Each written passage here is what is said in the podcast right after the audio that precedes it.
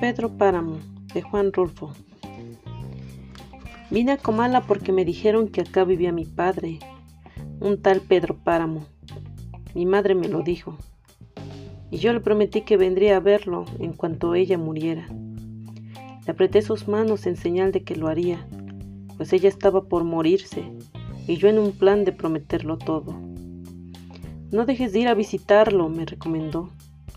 Se llama de este modo y de este otro. Estoy segura que le dará mucho gusto conocerte. Entonces no pude hacer otra cosa sino decirle que así lo haría. Y de tanto decírselo se lo seguí diciendo aún después de que a mis manos les costó trabajo zafarse de sus manos muertas. Todavía antes me había dicho, no vayas a pedirle nada, exígele lo nuestro, lo que estuvo obligado a darme y nunca me dio. El olvido en que nos tuvo mi hijo Cóbraselo caro. Así lo haré, madre. Pero no pensé cumplir mi promesa. Hasta que ahora pronto comencé a llenarme de sueños, a darle vuelo a las ilusiones. Y de este modo se me fue formando un mundo alrededor de la esperanza que era aquel señor llamado Pedro Páramo, el marido de mi madre. Por eso vine a Comala. Era ese tiempo de la canícula, cuando el aire de agosto sopla caliente, envenenado por el olor podrido de las saponarias. El camino subía y bajaba. Sube o baja según se va o se viene, porque para el que va sube y para el que viene baja. ¿Cómo dice usted que se llama el pueblo que se ve allá abajo? Comala, señor. ¿Está seguro de que ya es Comala? Seguro, señor. ¿Y por qué se ve esto tan triste? Son los tiempos, Señor. Yo imaginaba ver aquello a través de los recuerdos de mi madre, de su nostalgia, entre retazos de suspiros. Siempre vivió ella suspirando por Comala, por el retorno, pero jamás volvió. Ahora yo vengo en su lugar. Traigo los ojos con que ella miró estas cosas, porque me dio sus ojos para ver hay allí pasando el puerto de los colimotes la vista muy hermosa de una llanura verde, algo amarilla por el maíz maduro. Desde ese lugar se ve Comala, blanqueando la tierra y iluminándola durante la noche. Y su voz era secreta, casi apagada, como si hablara consigo misma, mi madre. ¿Y a qué va usted a Comala si se puede saber? Oí que me preguntaban. Voy a ver a mi padre, contesté. Ah, dijo él, y volvimos al silencio. Caminábamos cuesta abajo, oyendo el trote rebotado de los burros, los ojos reventados por el sopor del sueño en la canícula de agosto. Bonita fiesta le va a armar, volvió a oír la voz del que iba allí a mi lado. Se pondrá contento de ver a alguien después de tantos años que nadie viene por aquí. Luego añadió, sea usted quien sea, se alegrará de verlo. En la reverberación del sol, la llanura parecía una laguna transparente, deshecha en vapores por donde se traslucía un horizonte gris, y más allá una línea de montañas, y todavía más allá la más remota lejanía. ¿Y qué trazas tiene su padre, si se puede saber? No lo conozco, le dije. Solo sé que se llama Pedro Páramo. Ah, vaya. Sí, así me dijeron que se llamaba. Oí otra vez el A del arriero. Me había topado con él en los encuentros donde se cruzaban varios caminos. Estuvo allí esperando hasta que al fin apareció este hombre. ¿A dónde va usted? le pregunté. Voy para abajo, señor. ¿Conoce un lugar llamado Comala? Para allá mismo voy. Y lo seguí. Fui tras él tratando de emparejarme a su paso, hasta que pareció darse cuenta de que lo seguía y disminuyó la prisa de su carrera. Después los dos íbamos tan pegados que casi nos tocábamos los hombros. Yo también soy hijo de Pedro Páramo, me dijo.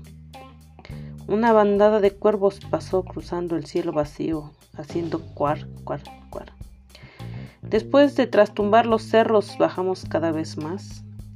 Habíamos dejado el aire caliente allá arriba y nos íbamos hundiendo en el puro calor sin aire. Todo parecía estar como en espera de algo. Hace calor aquí, dije. Sí, y esto no es nada, me contestó el otro. Cálmese, ya lo sentirá más fuerte cuando lleguemos a Comala. Aquello está sobre las brasas de la tierra, en la mera boca del infierno. Con decirle que muchos de los que allí se mueren al llegar al infierno regresan por su cobija. ¿Conoce usted a Pedro Páramo? le pregunté. Me atreví a hacerlo porque vi en sus ojos una gota de confianza. ¿Quién es? volvió a preguntar. Un rencor vivo, me contestó él. Y dio un pajuelazo contra los burros sin necesidad, ya que los burros iban mucho más adelante de nosotros, encarrerados por la bajada. Sentía el retrato de mi madre guardado en la bolsa de la camisa, calentándome el corazón, como si ella también sudara. Era un retrato viejo, carcomido en los bordes, pero fue el único que conocí de ella. Me lo había encontrado en el armario de la cocina, dentro de una cazuela llena de hierbas, hojas de toronjil, flores de castilla, ramas de ruda. Desde entonces lo guardé, era el único. Mi madre siempre fue enemiga de retratarse. Decía que los retratos eran cosa de brujería, y así parecía ser porque el suyo estaba lleno de agujeros como de aguja, y en dirección del corazón tenía uno muy grande donde bien podía caber el dedo del corazón. Es el mismo que traigo aquí, pensando que podría dar buen resultado para que mi padre me reconociera. Mire usted, me dice el arriero deteniéndose. ¿Ve aquella loma que parece vejiga de puerco? Pues detrásito de ella está la media luna. Ahora volteé para allá Ve la ceja de aquel cerro. Véala. Y ahora volteé para este otro rumbo. Ve la otra ceja que casi no se ve de lo lejos que está. Bueno, pues eso es la media luna de punta a cabo. Como quien dice, toda la tierra que se puede abarcar con la mirada. Y es de él todo ese terrenal. El caso es que nuestras madres nos malparieron en un petate, aunque éramos hijos de Pedro Páramo. Y lo más chistoso es que él nos llevó a bautizar. Con usted debe haber pasado lo mismo, ¿no? No me acuerdo. Váyase mucho al carajo. ¿Qué dice usted? Que ya estamos llegando, señor. Sí, ya lo veo. ¿Qué pasó por aquí? Un correcamino, señor. Así le nombran a esos pájaros. No, yo preguntaba por el pueblo, que se ve tan solo, como si estuviera abandonado. Parece que no lo habitara nadie. No es que lo parezca, Así es, aquí no vive nadie. ¿Y Pedro Páramo? Pedro Páramo murió hace muchos años. Era la hora en que los niños juegan en las calles de todos los pueblos, llenando con sus gritos la tarde, cuando aún las paredes negras reflejan la luz amarilla del sol. Al menos eso había visto en Sayula todavía ayer, a esta misma hora, y había visto también el vuelo de las palomas rompiendo el aire quieto sacudiendo sus alas como si se desprendieran del día. Volaban y caían sobre los tejados, mientras los gritos de los niños revoloteaban y parecían teñirse de azul en el cielo del atardecer. Ahora estaba aquí, en este pueblo sin ruidos. Oía caer mis pisadas sobre las piedras redondas con que estaban empedradas las calles, mis pisadas huecas, repitiendo su sonido en el eco de las paredes teñidas por el sol del atardecer. Fui andando por la calle real en esa hora. Miré las casas vacías, las, las puertas desportilladas invadidas de hierba. ¿Cómo me dijo aquel fulano que se llamaba esta hierba? La capitana, señor. Una plaga que nomás espera que se vaya la gente para invadir las casas. Así las verá usted. Al cruzar una boca calle vi a una señora envuelta en su rebozo, que desapareció como si no existiera. Después volvieron a moverse mis pasos y mis ojos siguieron asomándose al agujero de las puertas, hasta que nuevamente la mujer del rebozo se cruzó frente a mí. Buenas noches, me dijo.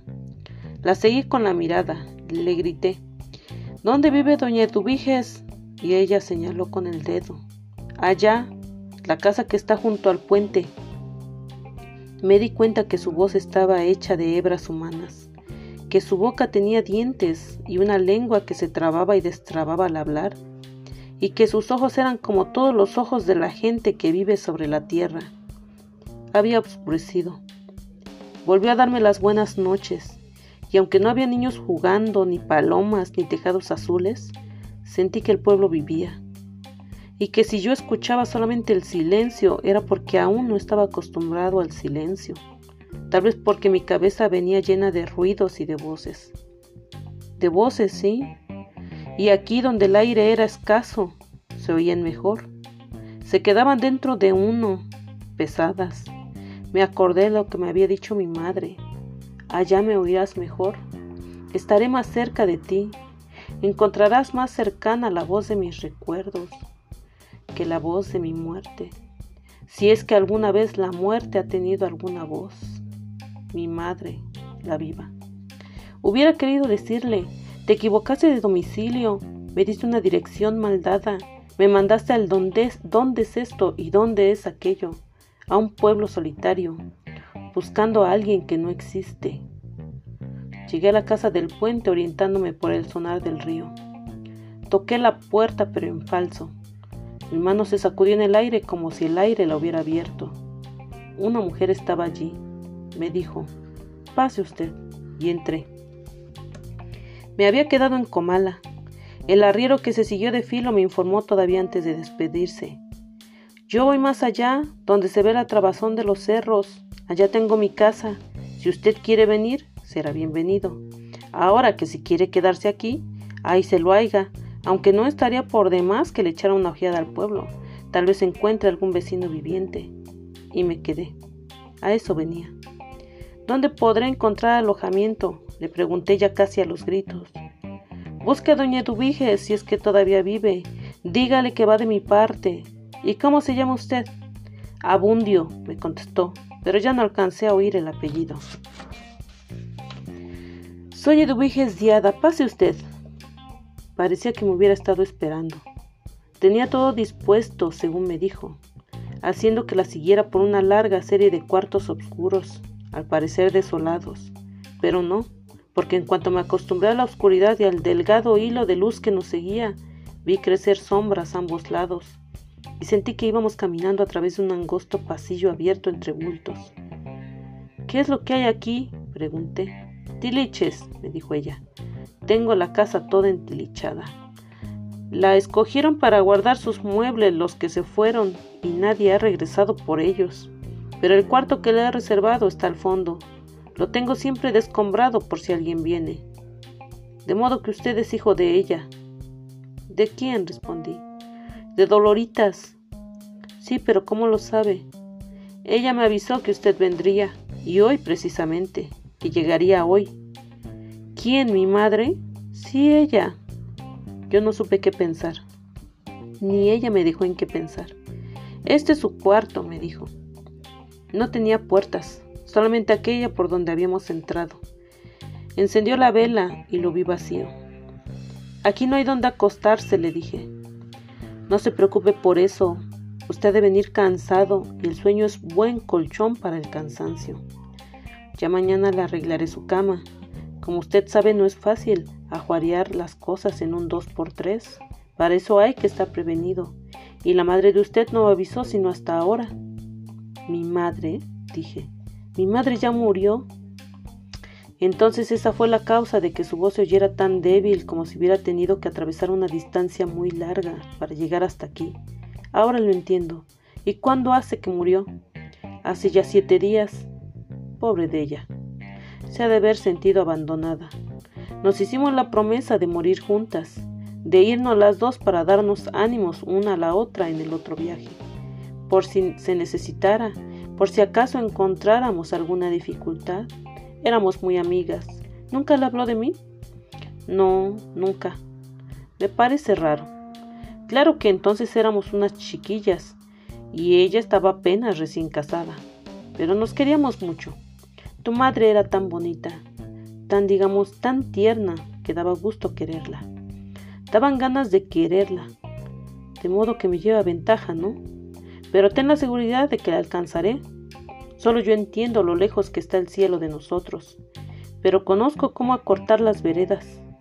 Todo consiste en morir, Dios mediante, cuando uno quiera, y no cuando Él lo disponga. O si tú quieres forzarlo a disponer antes de tiempo, Perdóname que te hable de tú. Lo hago porque te considero como mi hijo. Sí, muchas veces dije, el hijo de Dolores debió haber sido mío. Después te diré por qué.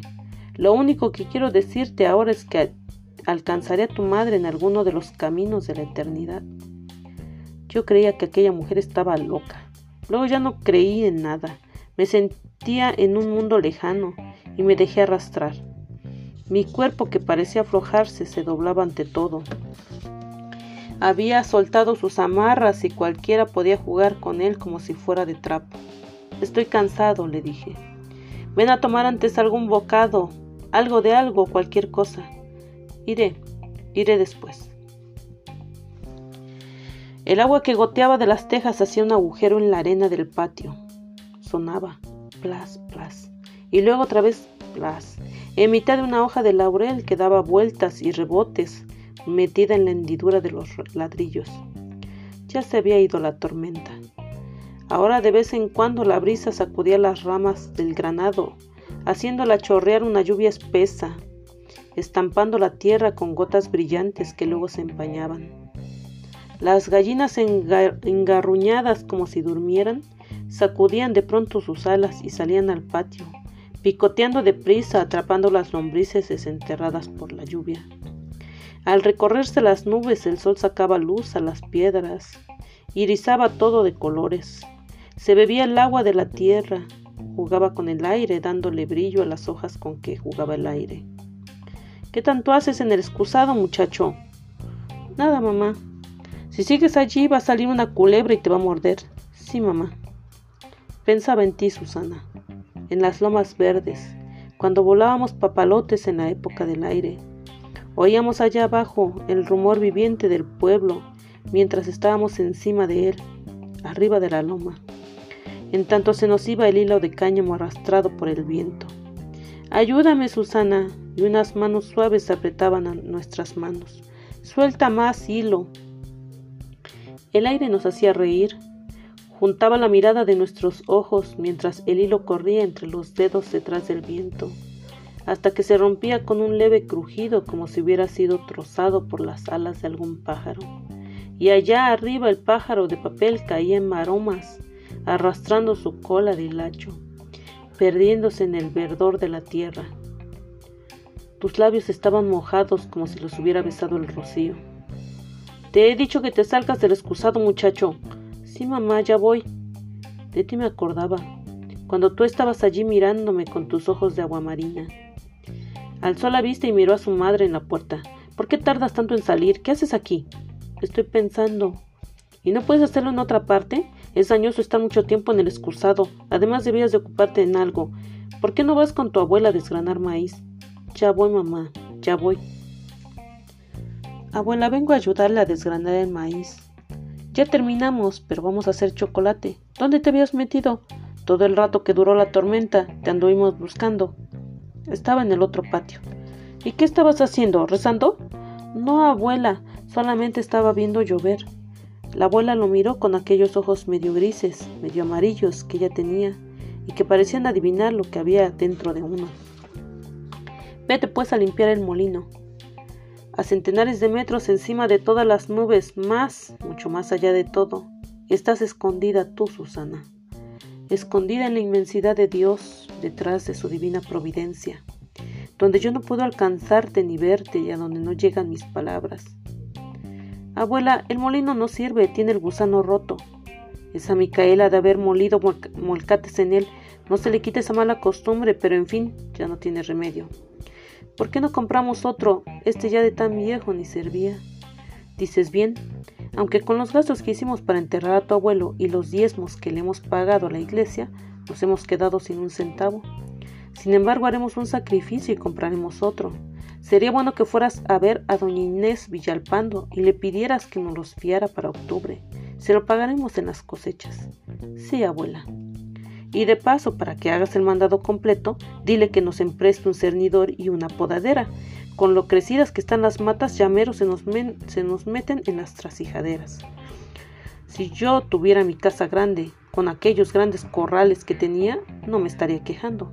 Pero tu abuelo le gerró por venirse aquí, todo sea por Dios. Nunca han de salir las cosas como uno quiere. Dile a doña Inés que le pagaremos en las cosechas todo lo que le debemos. Sí, abuela.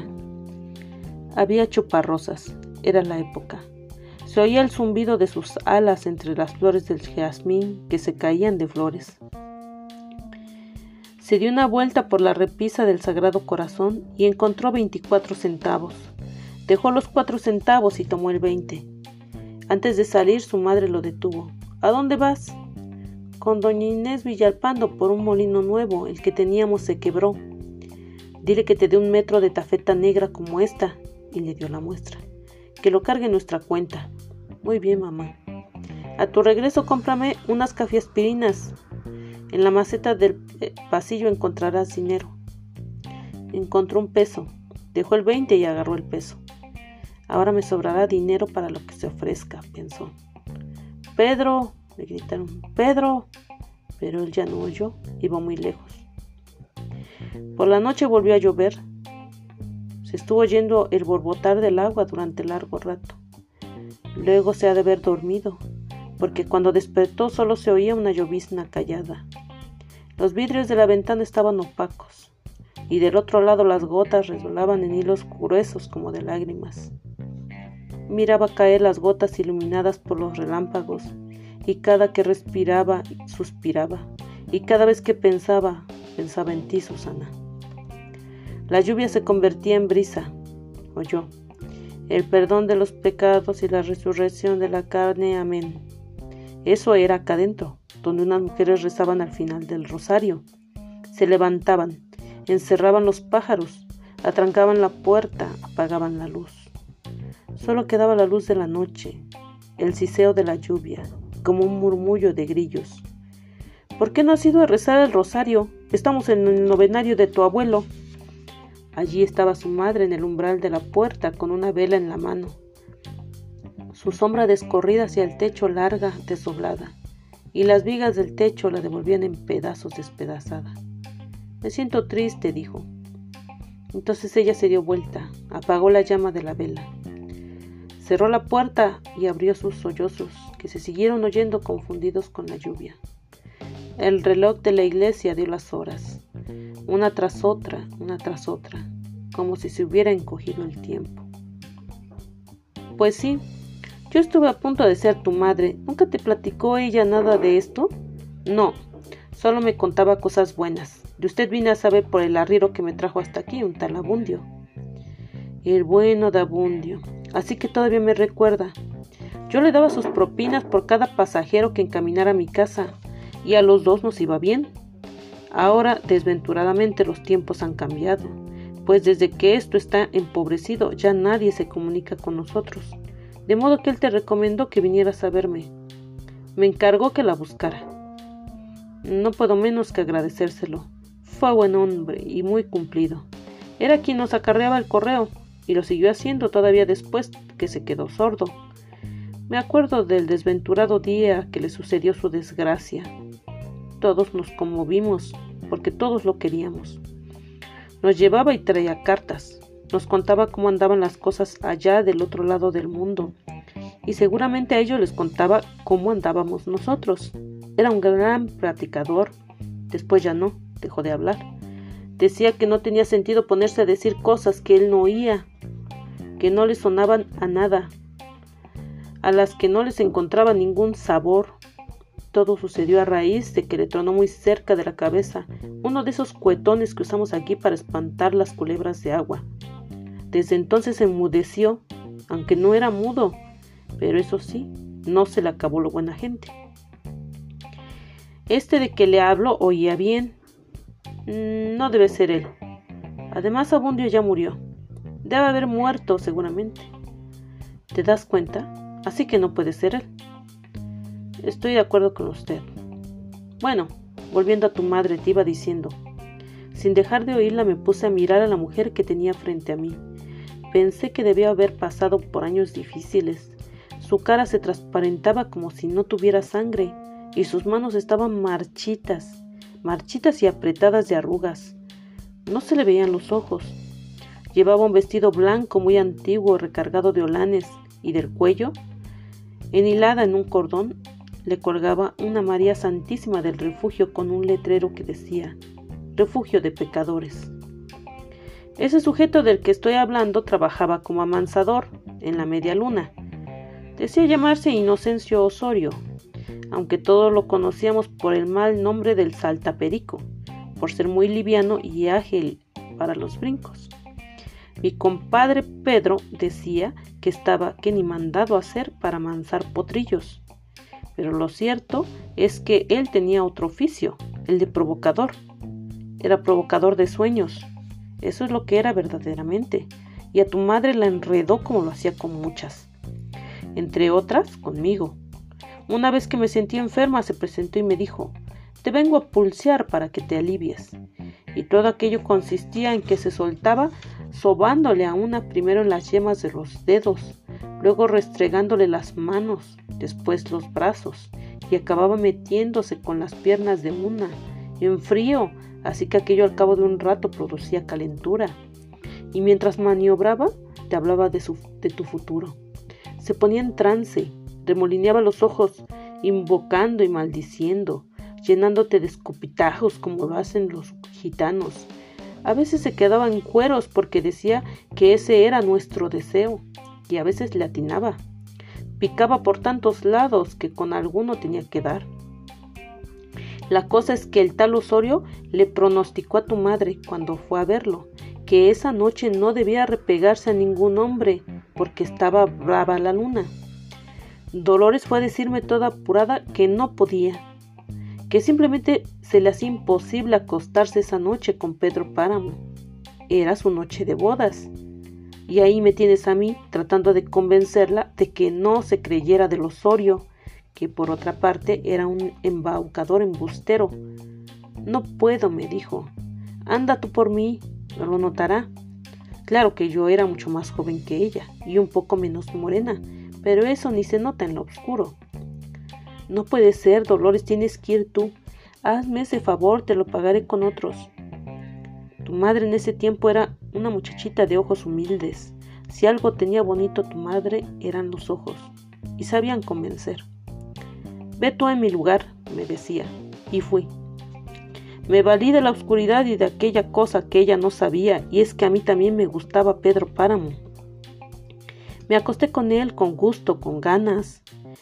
Me atrinchilé a su cuerpo, pero el holgorio del día anterior lo había dejado rendido. Así que se pasó la noche roncando.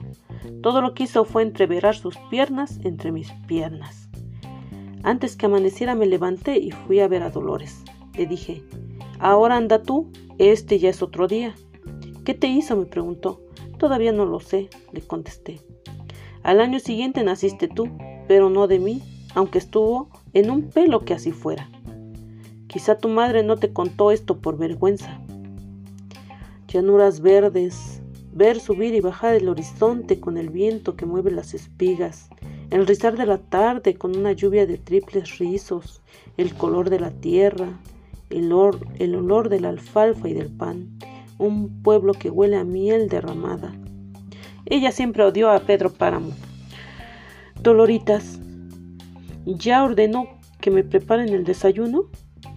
Y tu madre se levantaba antes del amanecer, prendía el nixtenco, los gatos se despertaban con el olor de la lumbre, y ella iba de allí para acá, seguida por el rondín de los gatos, doña Doloritas. ¿Cuántas veces oyó tu madre aquel llamado? Doña Doloritas, esto está frío, esto no sirve. ¿Cuántas veces? Y aunque estaba acostumbrada a pasar lo peor, sus ojos humildes se endurecieron. No sentir otro sabor sino el del azar de los naranjos en la tibieza del tiempo. Entonces comenzó a suspirar. ¿Por qué suspira usted, Doloritas? Yo los había acompañado esa tarde. Estábamos en mitad del campo mirando pasar la parvada de los tordos. Un sopilote solitario se mecía en el cielo. ¿Por qué suspira usted, Doloritas? Quisiera ser sopilote para volar a donde vive mi hermana. No faltaba más, doña Doloritas. Ahora mismo irá usted a ver a su hermana. Regresemos, que le preparen sus maletas. No faltaba más y tu madre se fue. Hasta luego, don Pedro. Adiós, Doloritas. se fue de la media luna para siempre. Yo le pregunté muchos meses después a Pedro Páramo por ella. Quería más a su hermana que a mí. Allá debe de estar a gusto.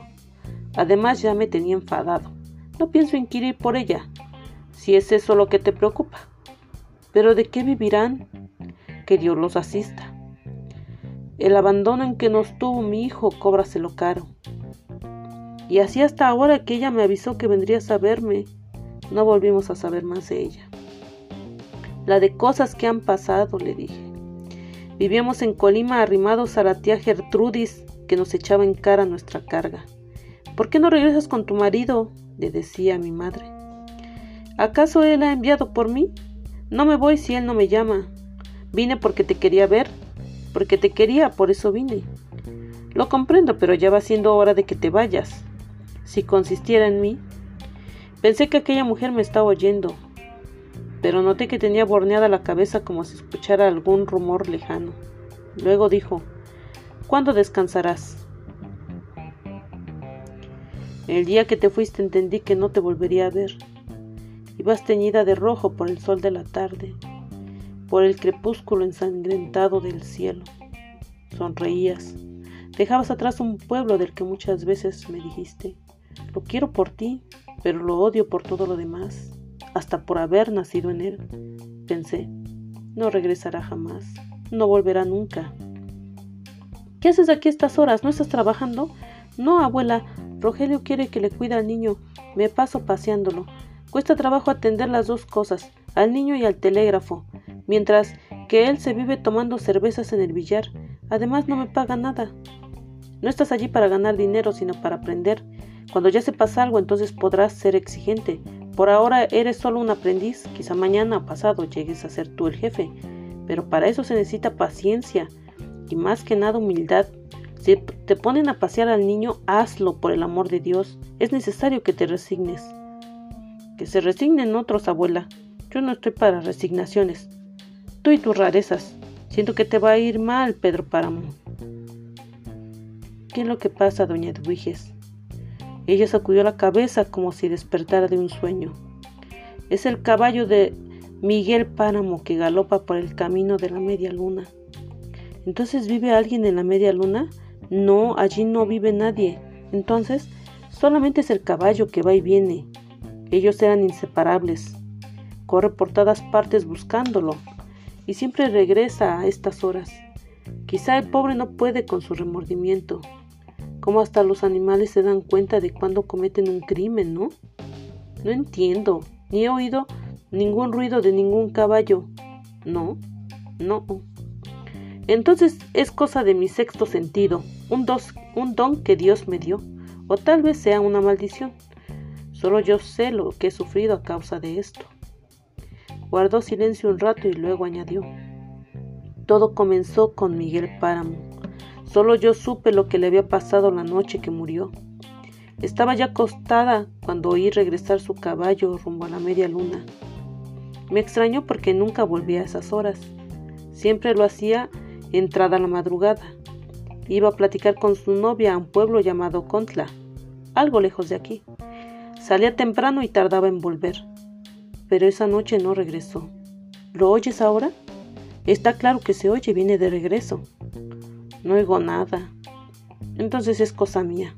Bueno, como te estaba diciendo, eso de que no regresó es un puro decir. No había acabado de pasar su caballo cuando sentí que me tocaban por la ventana. Veto a saber si fue ilusión mía. Lo cierto es que algo me obligó a ir a ver quién era. Y era él, Miguel Páramo. No me extrañó verlo, pues hubo un tiempo que se pasaba las noches en mi casa durmiendo conmigo, hasta que se encontró a esa muchacha que le sorbió los sesos. ¿Qué pasó? le dije a Miguel Páramo. ¿Te dieron calabazas? No, ella me sigue queriendo, me dijo. Lo que sucede es que yo no pude dar con ella. Se me perdió el pueblo. Había mucha neblina, humo o no sé qué, pero sí sé que Contla no existe. Fui más allá según mis cálculos y no encontré nada. Vengo a contártelo a ti porque tú me comprendes. Si se lo dijera a los demás de Comala, dirían que estoy loco como siempre han dicho que lo estoy. No, loco no, Miguel, debes estar muerto. Acuérdate que te dijeron que ese caballo te iba a matar algún día. Acuérdate, Miguel Páramo. Tal vez te pusiste a hacer locuras y eso ya es otra cosa. Solo brinqué el lienzo de piedra que últimamente mandó poner mi padre. Hice que el Colorado lo brincara para no ir a dar a ese rodeo tan largo que hay que hacer ahora para encontrar el camino. Sé que lo brinqué después, seguí corriendo, pero como te digo, no había más que humo, y humo, y humo. Mañana tu padre se torcerá del dolor, le dije. Lo siento por él. Ahora vete y descansa en paz, Miguel. Te agradezco que hayas venido a despedirte de mí. Y cerré la ventana. Antes de que amaneciera un mozo de la media luna vino a decir, el patrón don Pedro le suplica, el niño Miguel ha muerto, le suplica su compañía. Ya lo sé, le dije. ¿Te pidieron que lloraras? Sí, don Fulgor me dijo que se lo dijera llorando. Está bien, dile a don Pedro que allá iré. ¿Hace mucho que lo trajeron? No, no hace ni media hora. De ser antes, tal vez se hubiera salvado, aunque según el doctor que lo palpó, ya estaba frío desde tiempo atrás.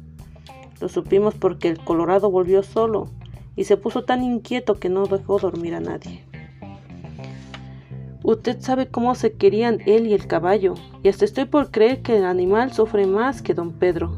No ha comido ni dormido, y nomás se vuelve un puro corretear. Como que sabe, ¿sabe usted? Como que se siente despedazado y carcomido por dentro. No se te olvide cerrar la puerta cuando te vayas. Y el mozo de la media luna se fue. ¿Has oído alguna vez el quejido de un muerto? me preguntó a mí. No, doña Dubiges, más te vale.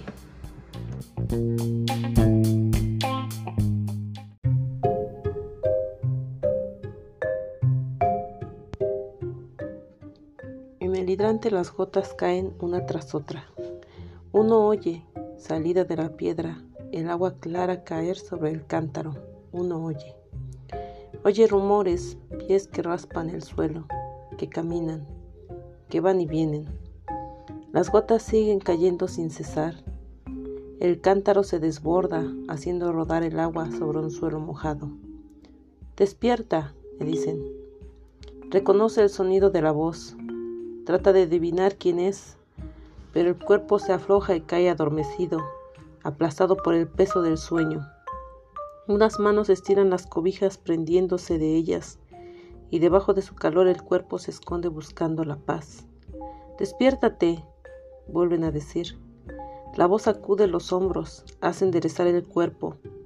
Entreabre los ojos. Se oyen las gotas de agua que caen del hidrante sobre el cántaro raso. Se oyen pasos que se arrastran y el llanto. Entonces oyó el llanto. Eso lo despertó un llanto suave, delgado, que quizá por delgado pudo traspasar la maraña del sueño, llegando hasta el lugar donde anidan los sobresaltos. Se levantó despacio y vio la cara de una mujer recostada contra el marco de la puerta, obscurecida todavía por la noche, sollozando. ¿Por qué lloras, mamá? preguntó, pues en cuanto puso los pies en el suelo reconoció el rostro de su madre. Tu padre ha muerto, le dijo y luego como si se le hubieran soltado los resortes de su pena, se dio vuelta sobre sí misma una y otra vez, una y otra vez hasta que unas manos llegaron hasta sus hombros y lograron detener el rebullir de su cuerpo. Por la puerta se veía el amanecer en el cielo. No había estrellas, solo un cielo plomizo gris, aún no aclarado por la luminosidad del sol. Una luz parda como si no fuera a comenzar el día, sino como si apenas estuviera llegando el principio de la noche. Afuera en el patio los pasos, como de gente que ronda, ruidos callados, y aquí aquella mujer de pie en el umbral, su cuerpo impidiendo la llegada del día, dejando asomar a través de sus brazos retazos de aire, de cielo, y debajo de sus pies regueros de luz, una luz asperjada como si el suelo debajo de ella estuviera negado en lágrimas, y después el sollozo. Otra vez el llanto suave pero agudo, y la pena haciendo retorcer su cuerpo. Han matado a tu padre. ¿Y a ti quién te mató, madre? Hay aire y sol, hay nubes, Allá arriba un cielo azul y detrás de él tal vez haya canciones, tal vez mejores voces. Hay esperanza en suma.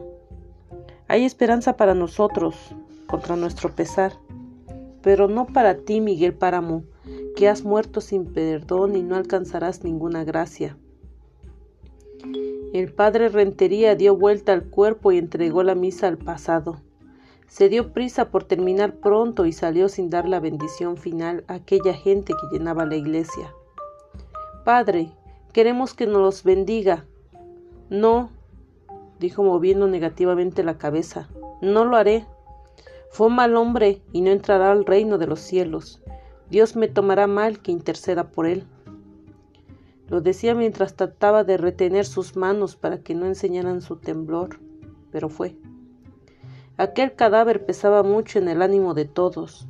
Estaba sobre una tarima en medio de la iglesia, rodeado de cirios nuevos, de flores, de un padre que estaba detrás de él, solo, esperando que terminara la velación. El padre Rentería pasó junto a Pedro Páramo, procurando no rozarle los hombros.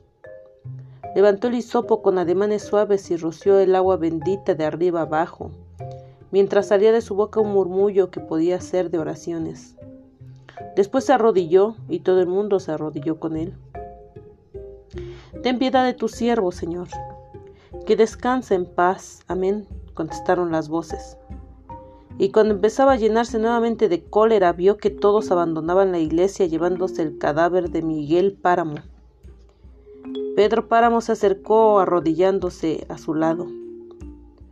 Yo sé que usted lo odiaba, padre, y con razón. El asesinato de su hermano, que según rumores fue cometido por mi hijo. El caso de su sobrina Ana, violada por él, según el juicio de usted. Las ofensas y falta de respeto que le tuvo en ocasiones son motivos que cualquiera pueda admitir. Pero olvídese ahora, padre. Considérelo y perdónelo como quizá Dios lo haya perdonado.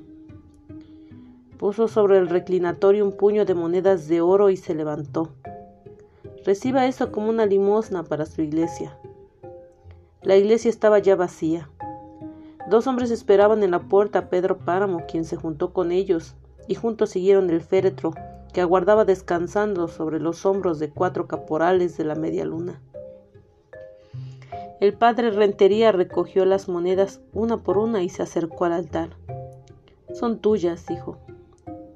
Él puede comprar la salvación. Tú sabes si este es el precio.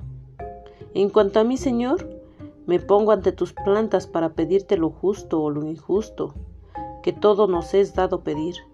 Por mí, condénalo, Señor. Y cerró el sagrario. Entró en la sacristía, se echó en un rincón y allí lloró de pena y de tristeza hasta agotar sus lágrimas. Está bien, señor, tú ganas, dijo después. Durante la cena tomó su chocolate como todas las noches. Se sentía tranquilo. Oye, Anita, ¿sabes a quién enterraron hoy? No, tío. ¿Te acuerdas de Miguel Páramo? Sí, tío. Pues a él. Ana agachó la cabeza. ¿Estás segura de que fue él, verdad? Segura no, tío. No le vi la cara. Me agarró de noche y en lo oscuro. Entonces, ¿cómo supiste que era Miguel Páramo? Porque él me lo dijo. Soy Miguel Páramo, Ana. No te asustes. Eso me dijo. Pero sabías que era el autor de la muerte de tu padre, ¿no? Sí, tío. Entonces, ¿qué hiciste para alejarlo? No hice nada. Los dos guardaron silencio por un rato. Se oía el aire tibio entre las hojas de la rayán. Me dijo que precisamente a eso venía, a pedirme disculpas y a que yo lo perdonara. Sin moverme de la cama le avisé, la ventana está abierta, y él entró. Llegó abrazándome como si esa fuera la forma de disculparse por lo que había hecho, y yo le sonreí. Pensé lo que usted me habría enseñado, que nunca hay que odiar a nadie. Le sonreí para decírselo, pero después pensé que él no pudo ver mi sonrisa porque yo no lo veía a él, por lo negra que estaba la noche. Solamente lo sentí encima de mí que comenzaba a hacer cosas malas conmigo. Creí que me iba a matar. Eso fue lo que creí, tío. Y hasta dejé de pensar para morirme antes de que él me matara. Pero seguramente no se atrevió a hacerlo. Lo supe cuando abrí los ojos y vi la luz de la mañana que entraba por la ventana abierta. Antes de esa hora sentí que había dejado de existir. Pero debes tener alguna seguridad. La voz, ¿no lo conociste por su voz? No lo conocía por nada, solo sabía que había matado a mi padre. Nunca lo había visto y después no lo llegué a ver. No hubiera podido, tío. Pero ¿sabías quién era? Sí, ¿y qué cosa era? Sé que ahora debe estar en lo mero hondo del infierno, porque así se lo he pedido a todos los santos con todo mi fervor. No estés tan convencida de eso, hija. ¿Quién sabe cuántos estén rezando ahora por él?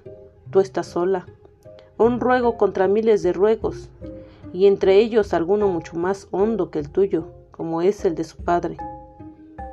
Iba a decirle, además yo le he dado el perdón, pero solo lo pensó. No quiso maltratar el alma medio quebrada de aquella muchacha. Antes, por el contrario, la tomó del brazo y le dijo, Démosle gracias a Dios nuestro Señor, porque se lo ha llevado de esta tierra donde causó tanto mal no importa que ahora lo tenga en su cielo. Un caballo pasó al galope donde se cruza la calle real con el camino de Contla. Nadie lo vio. Sin embargo, una mujer que esperaba en las afueras del pueblo contó que había visto el caballo corriendo, con las piernas dobladas como si se fuera a ir de bruces. Reconoció el alazán de Miguel Páramo y hasta pensó, ese animal se va a romper la cabeza. Luego vio cuando enderezaba el cuerpo y sin aflojar la carrera, caminaba con el pescuezo echado hacia atrás como si viniera asustado por algo que había dejado allá atrás. Esos chismes llegaron a la media luna, la noche del entierro, mientras los hombres descansaban de la larga caminata que habían hecho hasta el panteón. Platicaban como se platica en todas partes antes de ir a dormir. A mí, me, dolió mucho ese muerto, dijo Terencio Lubianes. Todavía traigo adoloridos los hombros.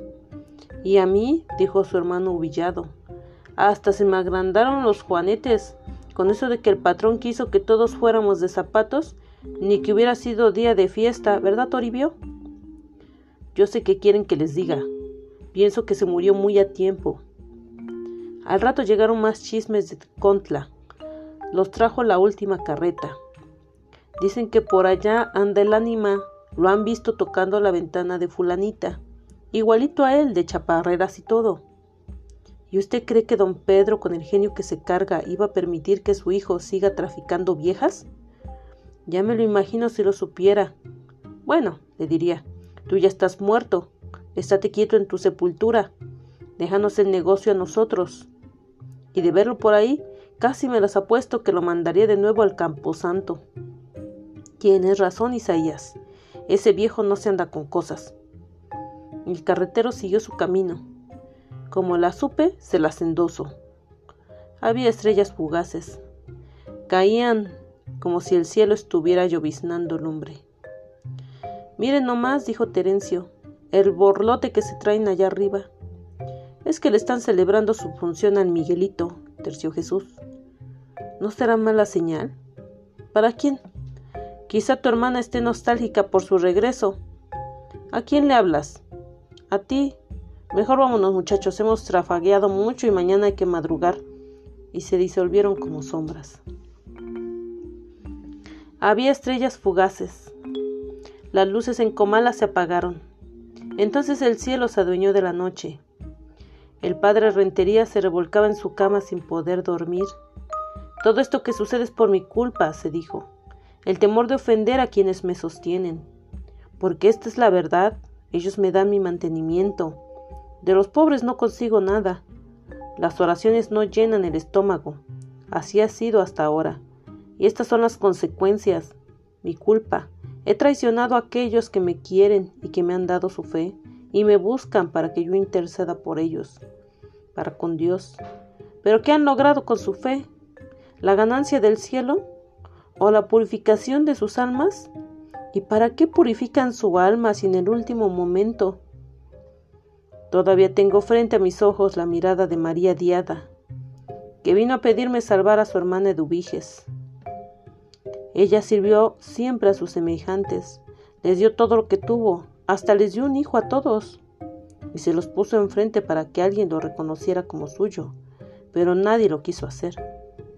Entonces les dijo, en ese caso yo también soy su padre, aunque por casualidad haya sido su madre. Abusaron de su hospitalidad por esa bondad suya de no querer ofender ni de malquistarse con ninguno.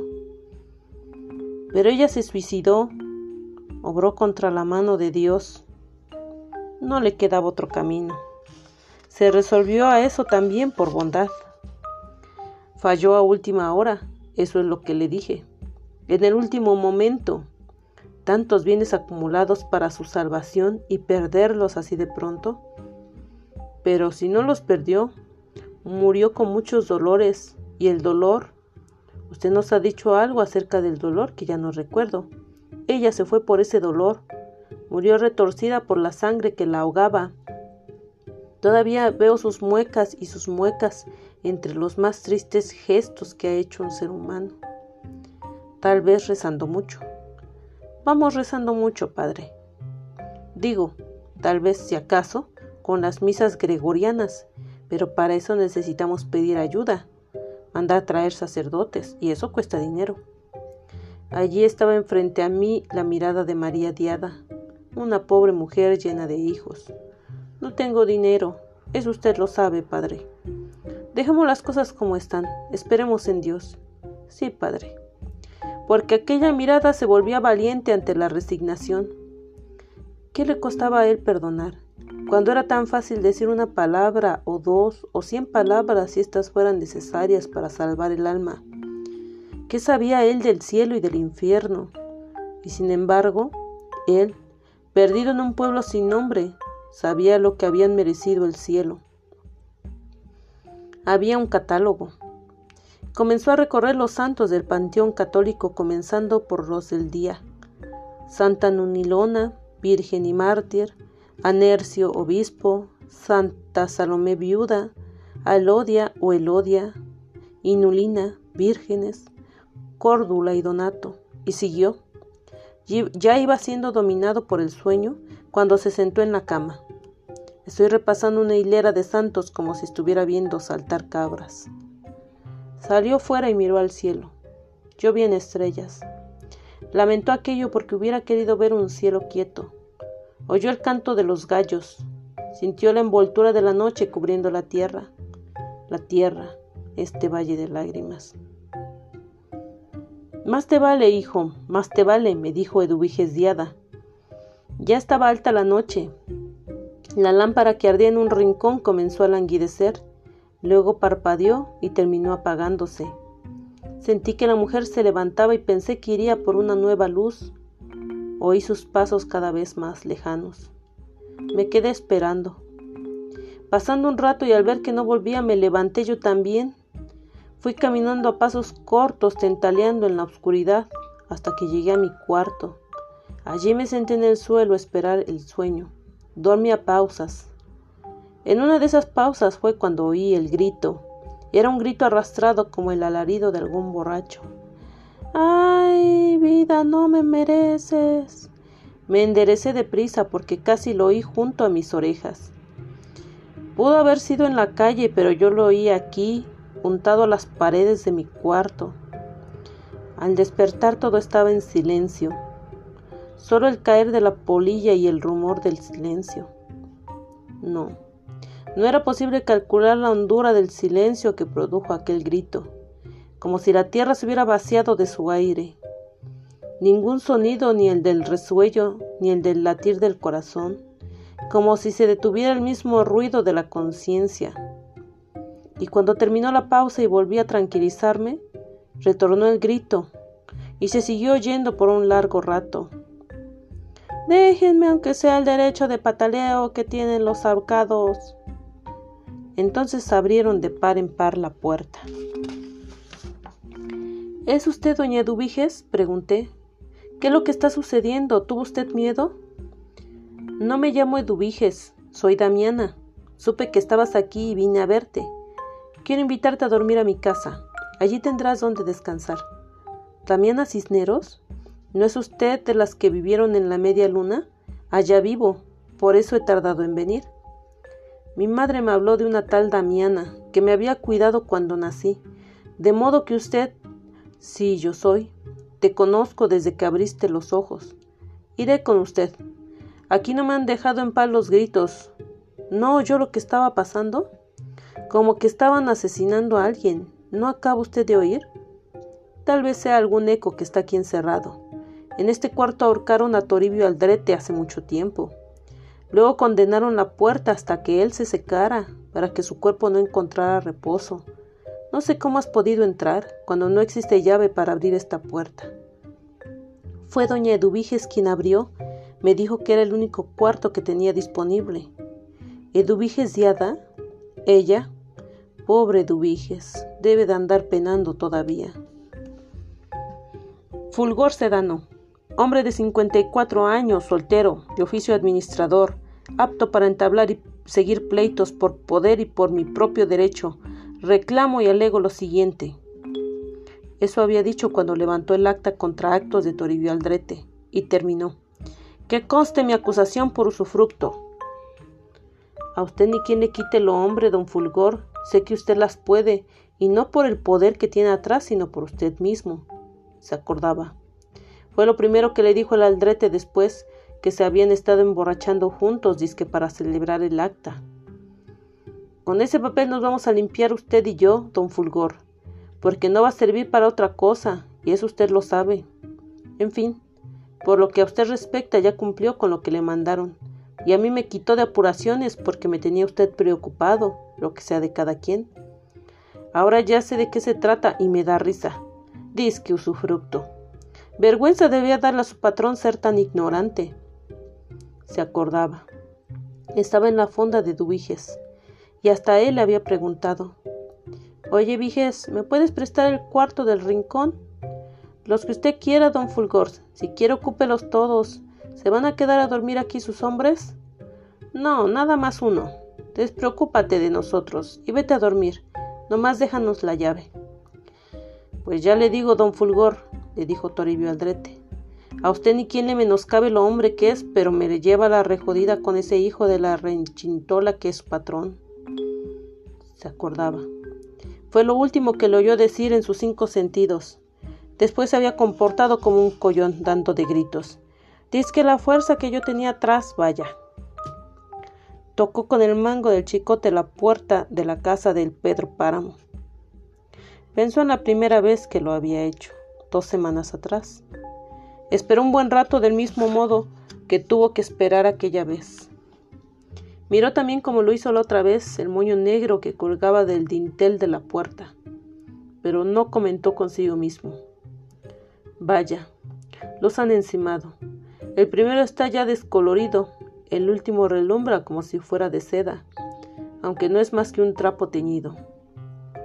La primera vez se estuvo esperando hasta llenarse con la idea de que quizá la casa estuviera deshabitada, y ya se iba cuando apareció la figura de Pedro Páramo. Pasa, Fulgor. Era la segunda ocasión que se veían. La primera nada más él lo vio porque el Pedrito estaba recién nacido. Y esta casi se podía decir que era la primera vez. Y le resultó que le hablaba como a un igual. Vaya. Lo siguió a grandes trancos chicoteándose las piernas. Sabrá pronto que yo soy el que sabe, lo sabrá, y a lo que vengo. Siéntate, Fulgor. Aquí hablaremos con más calma. Estaban en el corral. Pedro Páramo se arrellanó en un pesebre y esperó. ¿Por qué no te sientas? Prefiero estar de pie, Pedro. Como tú quieras. Pero no se te olvide el don. ¿Quién era aquel muchacho para hablarle así? Ni su padre, don Lucas Páramo, se había atrevido a hacerlo y de pronto éste, que jamás se había parado en la media luna, ni conocía de oídas el trabajo, le hablaba como a un gañán. Vaya, pues. ¿Cómo anda aquello? Sintió que llegaba su oportunidad. Ahora me toca a mí, pensó. Mal, no queda nada.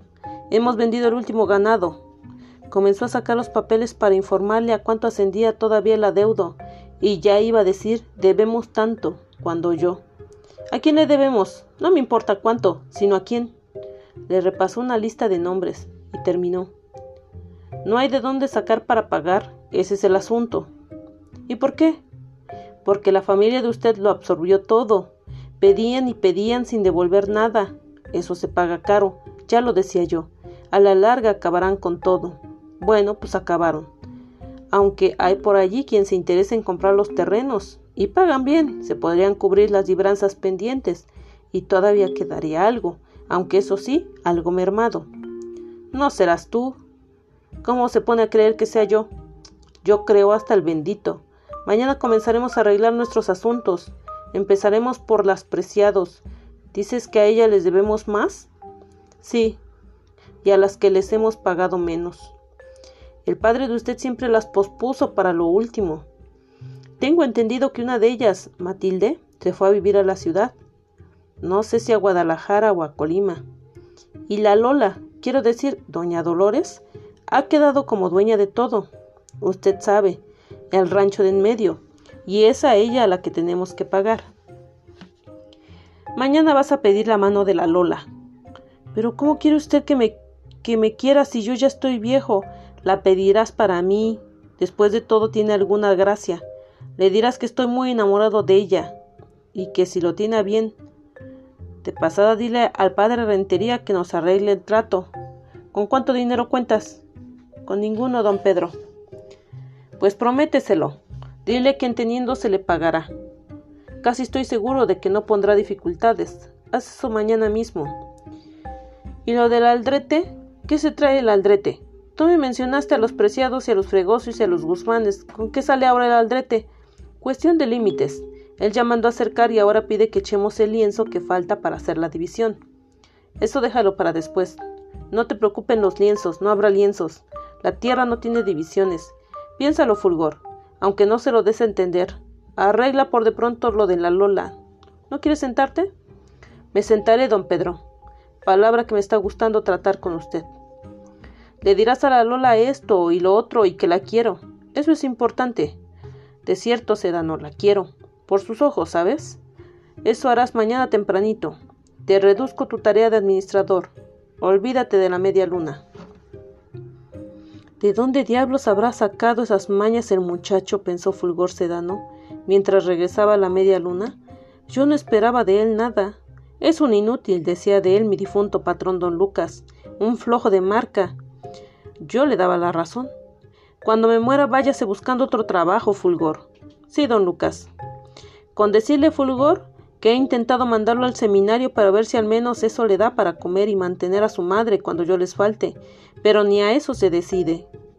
Usted no se merece eso, don Lucas.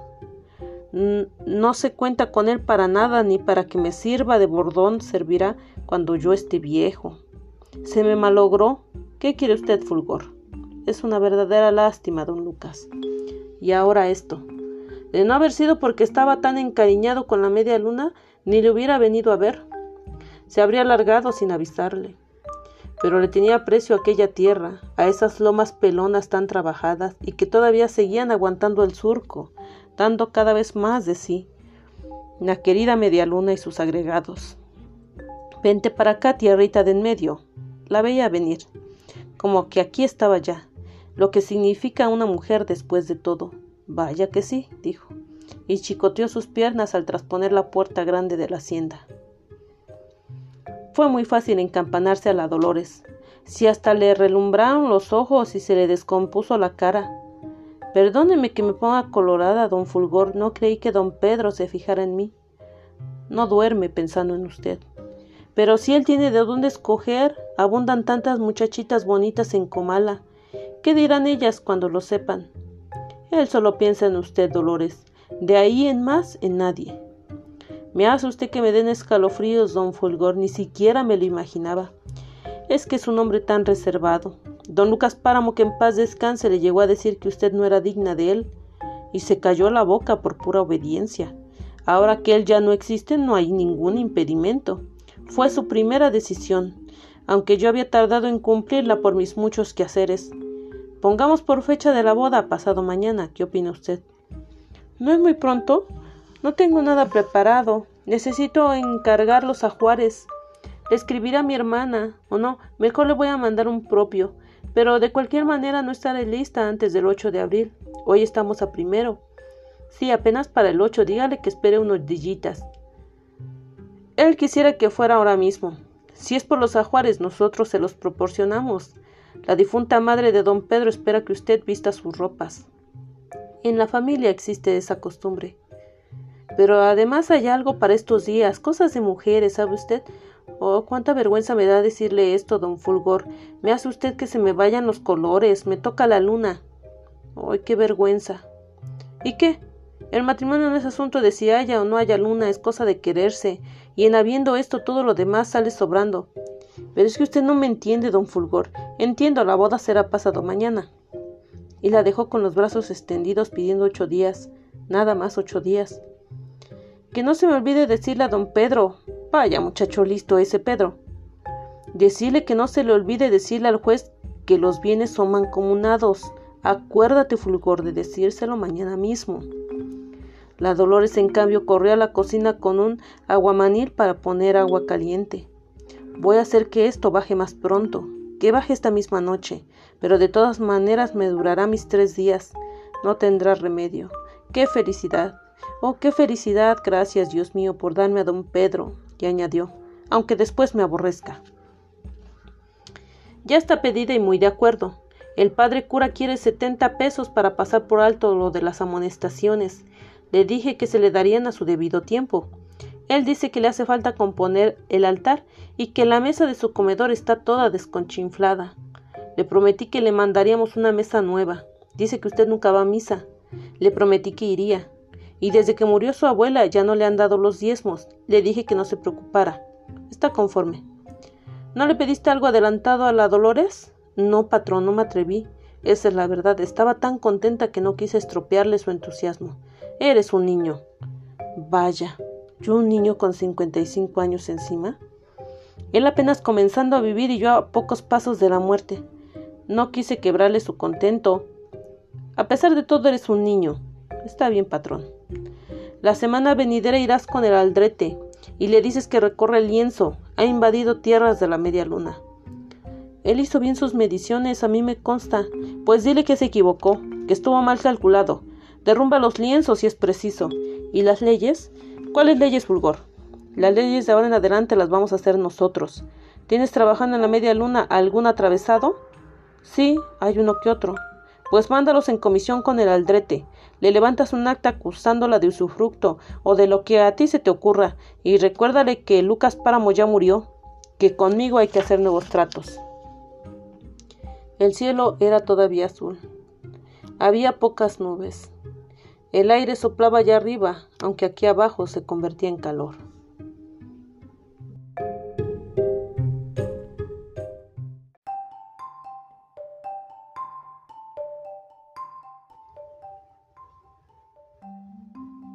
Tocó nuevamente con el mango del chicote, nada más por insistir, ya que sabía que no abrirían hasta que se le antojara Pedro Páramo.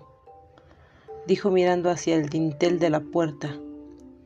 Se ven bonitos esos moños negros, lo que sea de cada quien. En ese momento abrieron y él entró. Pasa, Fulgor. ¿Está arreglado el asunto de Toribio Aldrete? Está liquidado, patrón. Nos queda la cuestión de los fregosos. Dejo eso pendiente. Ahorita estoy muy ocupado con mi luna de miel. Este pueblo está lleno de ecos. Tal pareciera que estuvieran encerrados en el hueco de las paredes o debajo de las piedras. Cuando caminas, sientes que te van pisando los pasos. Oyes crujidos, risas, unas risas ya muy viejas como cansadas de reír, y voces ya desgastadas por el uso. Todo eso oyes. Pienso que llegará el día en que estos sonidos se apaguen eso me venía diciendo Damiana Cisneros mientras cruzábamos el pueblo. Hubo un tiempo que estuve oyendo durante muchas noches el rumor de una fiesta. Me llegaban los ruidos hasta la media luna. Me acerqué para ver el mitote aquel y vi esto. Lo que estamos viendo ahora. Nada. Nadie. Las calles tan solas como ahora. Luego dejé de oírla. Y es que la alegría cansa. Por eso no me extrañó que aquello terminara. Sí, volvió a decir Damiana Cisneros. Este pueblo está lleno de ecos. Yo ya no me espanto. Oigo el aullido de los perros y dejo que aúllen. Y en días de aire se ve al viento arrastrando hojas de árboles, cuando aquí, como tú ves, no hay árboles. Lo subo en algún tiempo, porque si no, ¿de dónde saldrían esas hojas? Y lo peor de todo es cuando oyes platicar a la gente, como si las voces salieran de alguna hendidura, y sin embargo, tan claras que las reconoces. Ni más ni menos, ahora que venía encontré un velorio. Me detuve a rezar un Padre Nuestro. En eso estaba cuando una mujer se apartó de las demás y vino a decirme, Damiana, ruega a Dios por mí, Damiana. Soltó el rebozo y reconocí la cara de mi hermana Sixtina. ¿Qué andas haciendo aquí? le pregunté. Entonces ella corrió a esconderse entre las demás mujeres. Mi hermana Sixtina, por si no lo sabes, murió cuando yo tenía 12 años. Era la mayor, y en mi casa fuimos 16 de familia. Así que haz el cálculo del tiempo que lleva muerta. Y mírala ahora, todavía vagando por este mundo. Así que no te asustes si oyes ecos más recientes, Juan Preciado. ¿También a usted le avisó mi madre que yo vendría? Le pregunté. No. Y a propósito, ¿qué es de tu madre? Murió, dije. ¿Ya murió? ¿Y de qué? No supe de qué. Tal vez de tristeza. Suspiraba mucho. Eso es malo. Cada suspiro es como un sorbo de vida del que uno se deshace. De modo que murió. Sí, quizás usted debió saberlo. ¿Y por qué iba a saberlo? Hace muchos años que no sé nada. Entonces, ¿cómo es que usted dio conmigo? ¿Está usted viva, Damiana? Dígame, Damiana.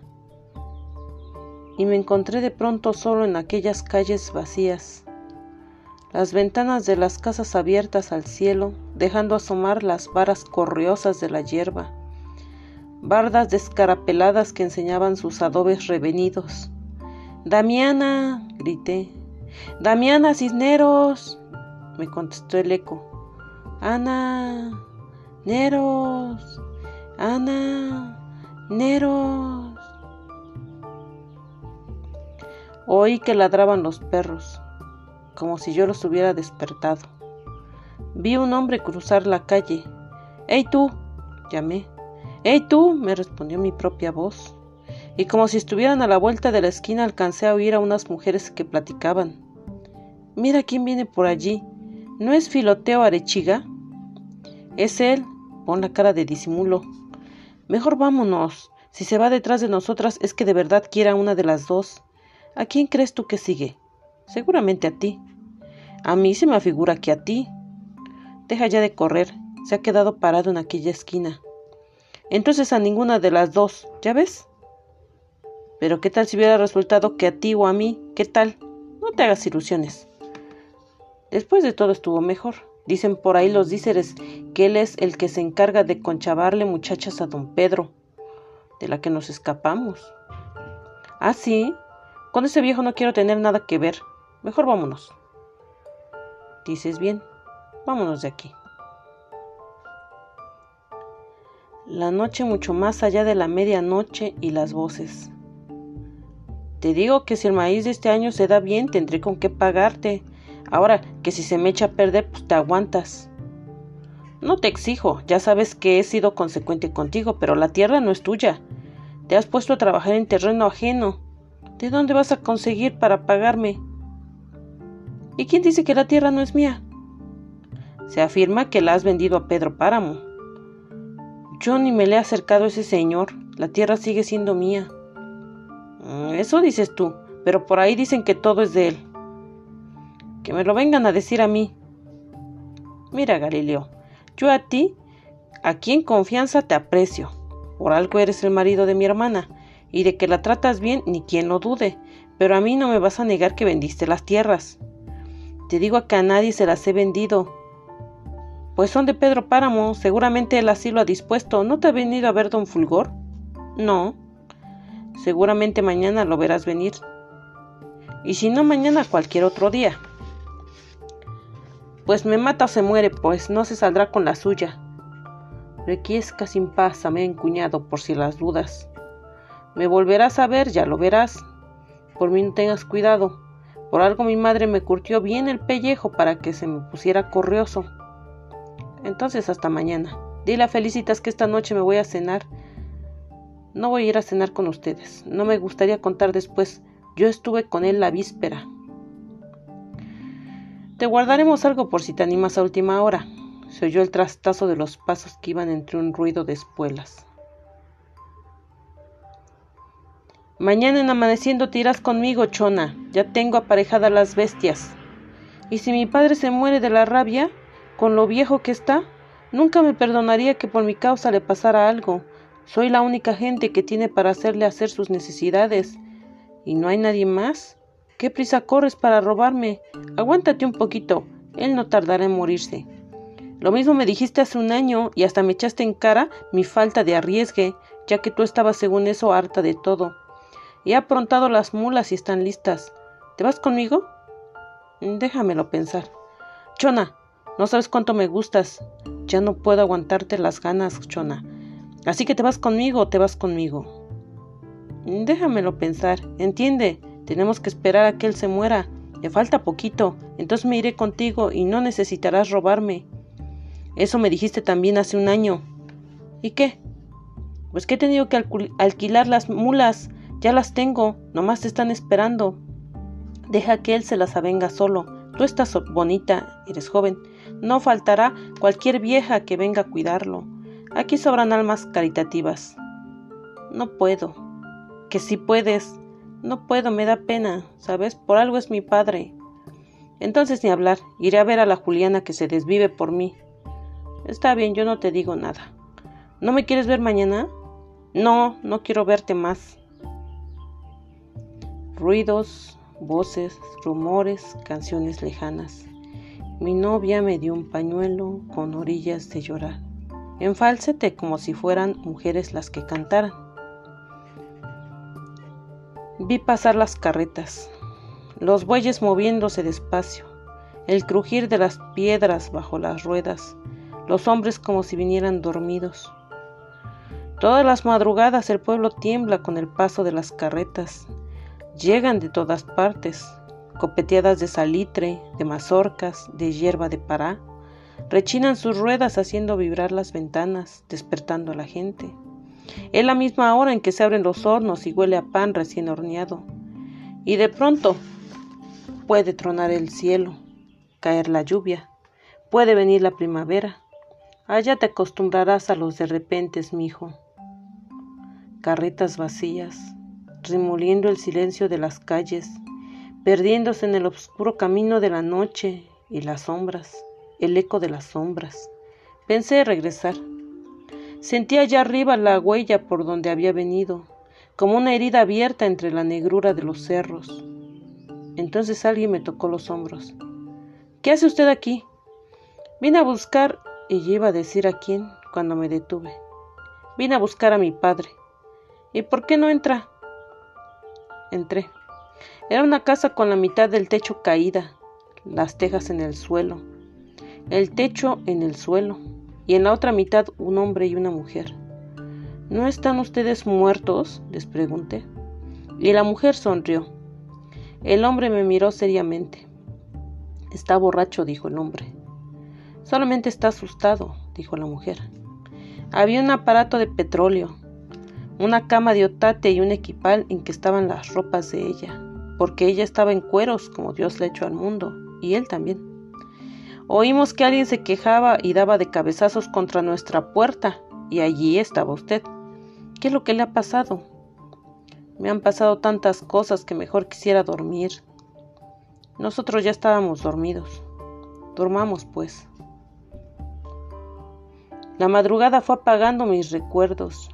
Oía de vez en cuando el sonido de las palabras y notaba la diferencia, porque las palabras que había oído hasta entonces, hasta entonces lo supe, no tenían ningún sonido, no sonaban, se sentían, pero sin sonido, como lo, las que se oyen durante los sueños. ¿Quién será? preguntaba la mujer. ¿Quién sabe? contestaba el hombre. ¿Cómo vendría a dar aquí? ¿Quién sabe? Como que le oí decir algo de su padre. Yo también le oí decir eso. ¿No andará perdido? Acuérdate cuando cayeron por aquí aquellos que dijeron andar perdidos. Buscaban un lugar llamado Los Confines y tú les dijiste que no sabías dónde quedaba eso. Sí, me acuerdo, pero déjame dormir, todavía no amanece. Falta poco. Si por algo te estoy hablando, es para que te despiertes. Me encomendaste que te recordara antes del amanecer, por eso lo hago. Levántate. ¿Y para qué quieres que me levante? No sé para qué, me dijiste anoche que te despertara, no me aclaraste para qué. En ese caso déjame dormir. ¿No oíste lo que dijo ese cuando llegó? ¿Que lo dejáramos dormir? Fue lo único que dijo. Como que se van las voces, como que se pierde su ruido, como que se ahogan. Ya nadie dice nada. Es el sueño. Y al rato otra vez. Acaba de moverse. Si se ofrece, ya va a despertar. Y si nos mira aquí nos preguntará cosas. ¿Qué preguntas puede hacernos? Bueno, algo tendrá que decir, ¿no? Déjalo, debe estar muy cansado. ¿Crees tú? Ya cállate, mujer. Mira, se mueve. ¿Te fijas cómo se revuelca? Igual que si los angolotearan por dentro. Lo sé porque a mí me ha sucedido. ¿Qué te ha sucedido a ti? Aquello. No sé de qué hablas. No hablaría si no me acordara al ver a ese rebulléndose de lo que me sucedió a mí la primera vez que lo hiciste, y de cómo me dolió y de lo mucho que me arrepentí de eso. ¿De cuál eso? De cómo me sentí apenas me hiciste aquello, que aunque tú no quieras, yo supe que estaba mal hecho. Y hasta ahora vienes con ese cuento, ¿por qué no te duermes y me dejas dormir? Me pediste que te recordara, eso estoy haciendo. Por Dios que estoy haciendo lo que me pediste que hiciera. Ándale, ya va siendo hora que te levantes. Déjame en paz, mujer. El hombre pareció dormir. La mujer siguió rezongando, pero con una voz muy queda. Ya debe haber amanecido porque hay luz.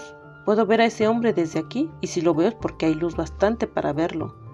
No tardará en salir el sol. Claro, eso ni se pregunta. Si se ofrece, ¿El tal es algún malvado? ¿Y le hemos dado cobijo? No le hace que nomás haya sido por esta noche, pero lo escondimos. Y eso nos traerá el mal a la larga. Míralo cómo se mueve como que no encuentra acomodo. Si se ofrece, ya no puede con su alma. Aclaraba el día. El día desbarata las sombras, las deshace. El cuarto todavía estaba se sentía caliente con el calor de los cuerpos dormidos. A través de los párpados me llegaba el arbor del amanecer. Sentía la luz, oía. Se rebulle sobre sí mismo como un condenado y tiene todas las trazas de un mal hombre. Levántate, Donis, míralo. Se restriega contra el suelo retorciéndose, babea. Ha de ser alguien que debe muchas muertes y tú ni lo reconociste. Debe ser un pobre hombre. duérmete y déjanos dormir. ¿Y por qué me voy a dormir si yo no tengo sueño? Pues levántate y lárgate a donde no des guerra. Eso haré. Iré a prender la lumbre y de paso le diré a ese fulano que venga a acostarse aquí contigo en el lugar que yo voy a dejarle. Díselo.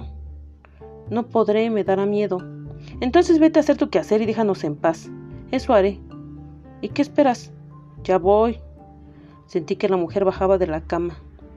Sus pies descalzos taconeaban el suelo y pasaban por encima de mi cabeza. Abrí y cerré los ojos. Cuando desperté había un sol de mediodía junto a mí, un jarro de café.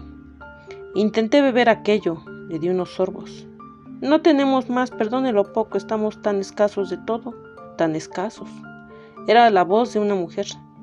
No se preocupe por mí, le dije. Por mí no se preocupe, estoy acostumbrado. ¿Cómo se va uno de aquí? ¿Para dónde? Para donde sea.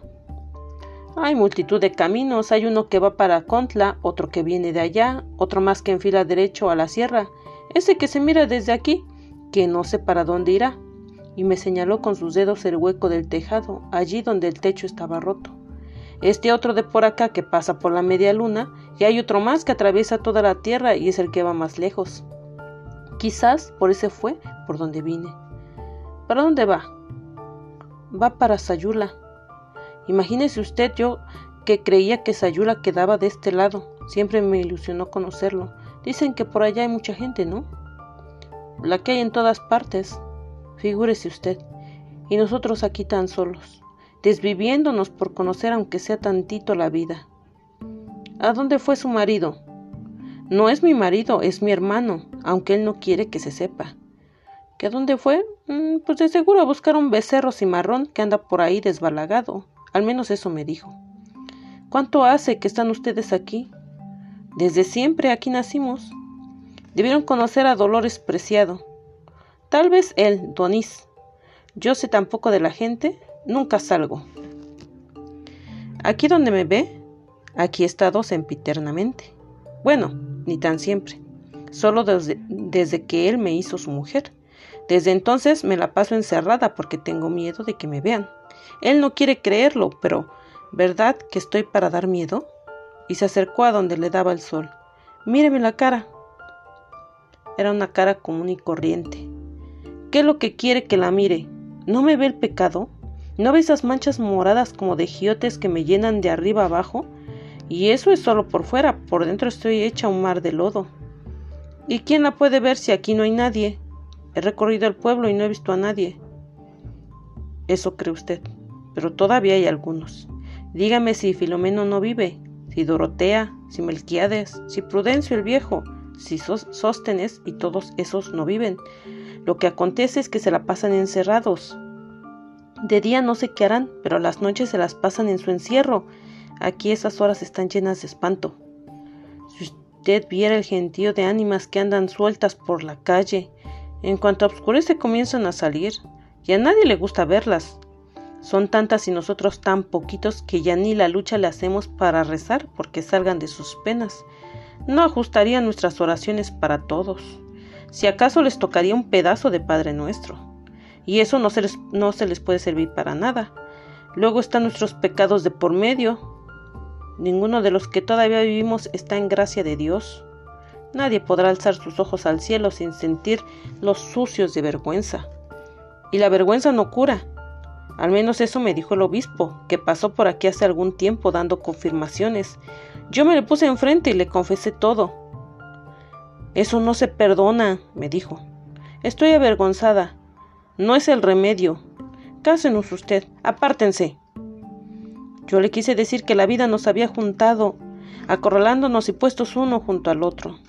Estábamos tan solos, así que los únicos éramos nosotros y de algún modo había que poblar el pueblo. Tal vez tenga ya quien confirmar cuando regrese. Sepárense, eso es todo lo que se puede hacer.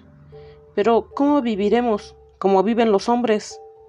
Y se fue montando en su macho la cara dura sin mirar hacia atrás, como si hubiera dejado aquí la imagen de la perdición. Nunca ha vuelto. Y esa es la cosa por la que esto está lleno de ánimas, un puro vagabundear de gente que murió sin perdón y que no lo conseguirá de ningún modo, mucho menos valiéndose de nosotros. ¿Ya viene el hoyo usted? Sí lo oigo. Es él. Se abrió la puerta. ¿Qué pasó con el becerro? preguntó ella. Se le ocurrió no venir ahora, pero fui siguiendo su rastro y casi estoy por saber dónde asiste. Hoy en la noche lo agarraré. ¿Me vas a dejar sola a la noche? Puede ser que sí. No podré soportarlo. Necesito tenerte conmigo. Es la única hora que me siento tranquila, la hora de la noche. Esta noche iré por el becerro. Acabo de saber, intervine yo, que son ustedes hermanos. ¿Lo acaba de saber? Mm, yo lo sé mucho antes que usted, así que mejor no intervenga. No nos gusta que se hable de nosotros. Yo lo decía en un plan de entendimiento, no por otra cosa. ¿Qué entiende usted? Ella se puso de su lado, apoyándose en sus hombros y diciendo también ¿Qué entiende usted? Nada, dije. Cada vez entiendo menos. Y añadí Quisiera volver al lugar de donde vine. Aprovecharé la poca luz que queda del día. Es mejor que espere, me dijo él. Aguarde hasta mañana. No tarda en oscurecer, y todos los caminos están enmarañados de breñas. Puede usted perderse. Mañana yo lo encaminaré. Está bien.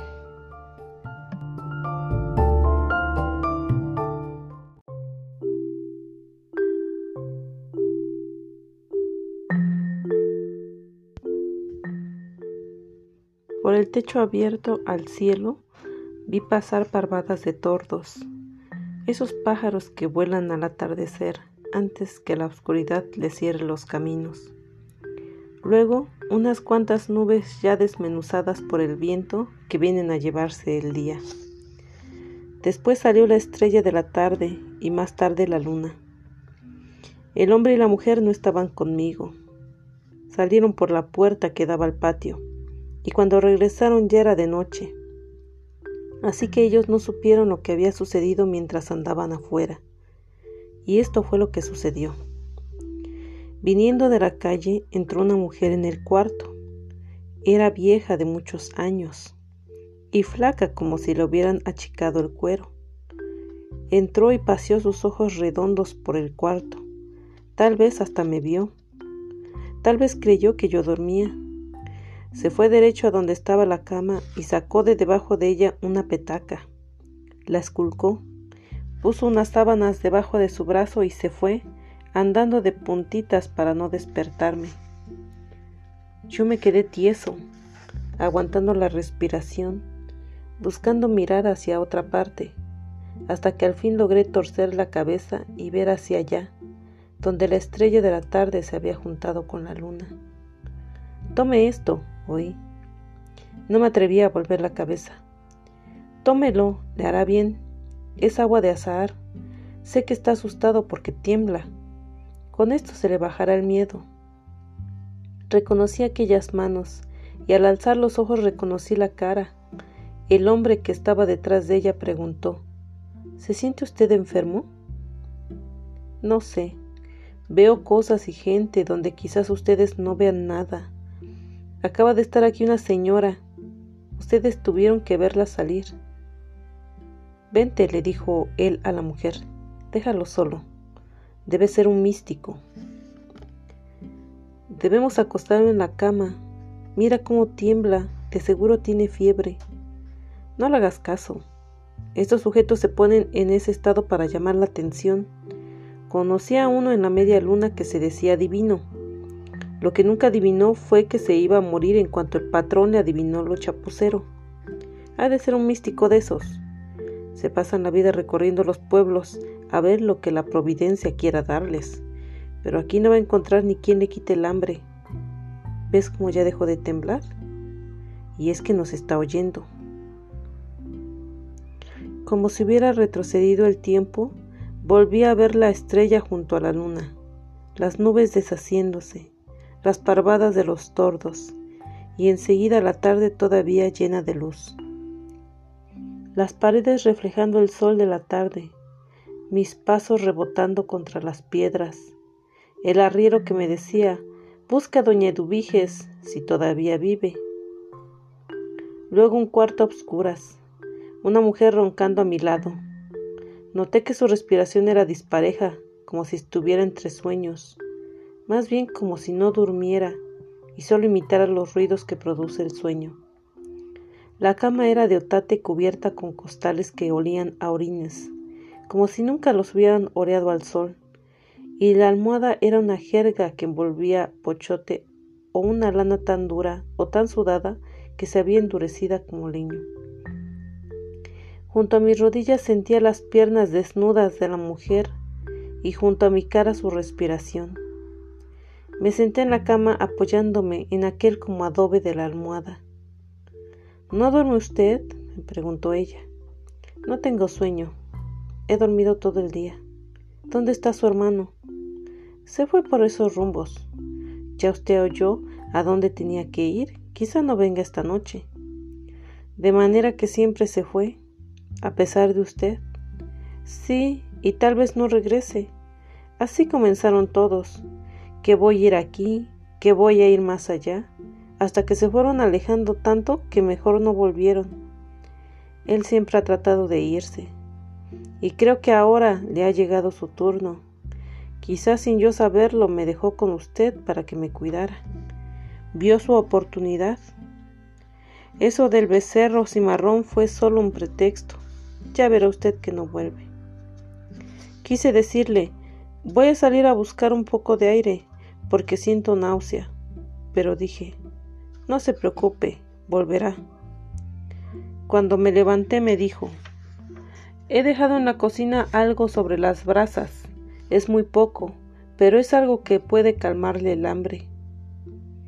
Encontré un trozo de cecina y encima de las brasas unas tortillas. Son cosas que le pude conseguir, oí que me decía desde allá. Se las cambié a mi hermana por dos sábanas limpias que yo tenía guardadas desde el tiempo de mi madre. Ella ha de haber venido a recogerlas. No se lo quise decir delante de Donis, pero fue ella la mujer que usted vio y que lo asustó tanto. Un cielo negro lleno de estrellas y junto a la luna la estrella más grande de todas. ¿No me oyes? pregunté en voz baja y su voz me respondió, ¿Dónde estás? Estoy aquí en tu pueblo, junto a tu gente. ¿No me ves? No, hijo, no te veo. Su voz parecía abarcarlo todo.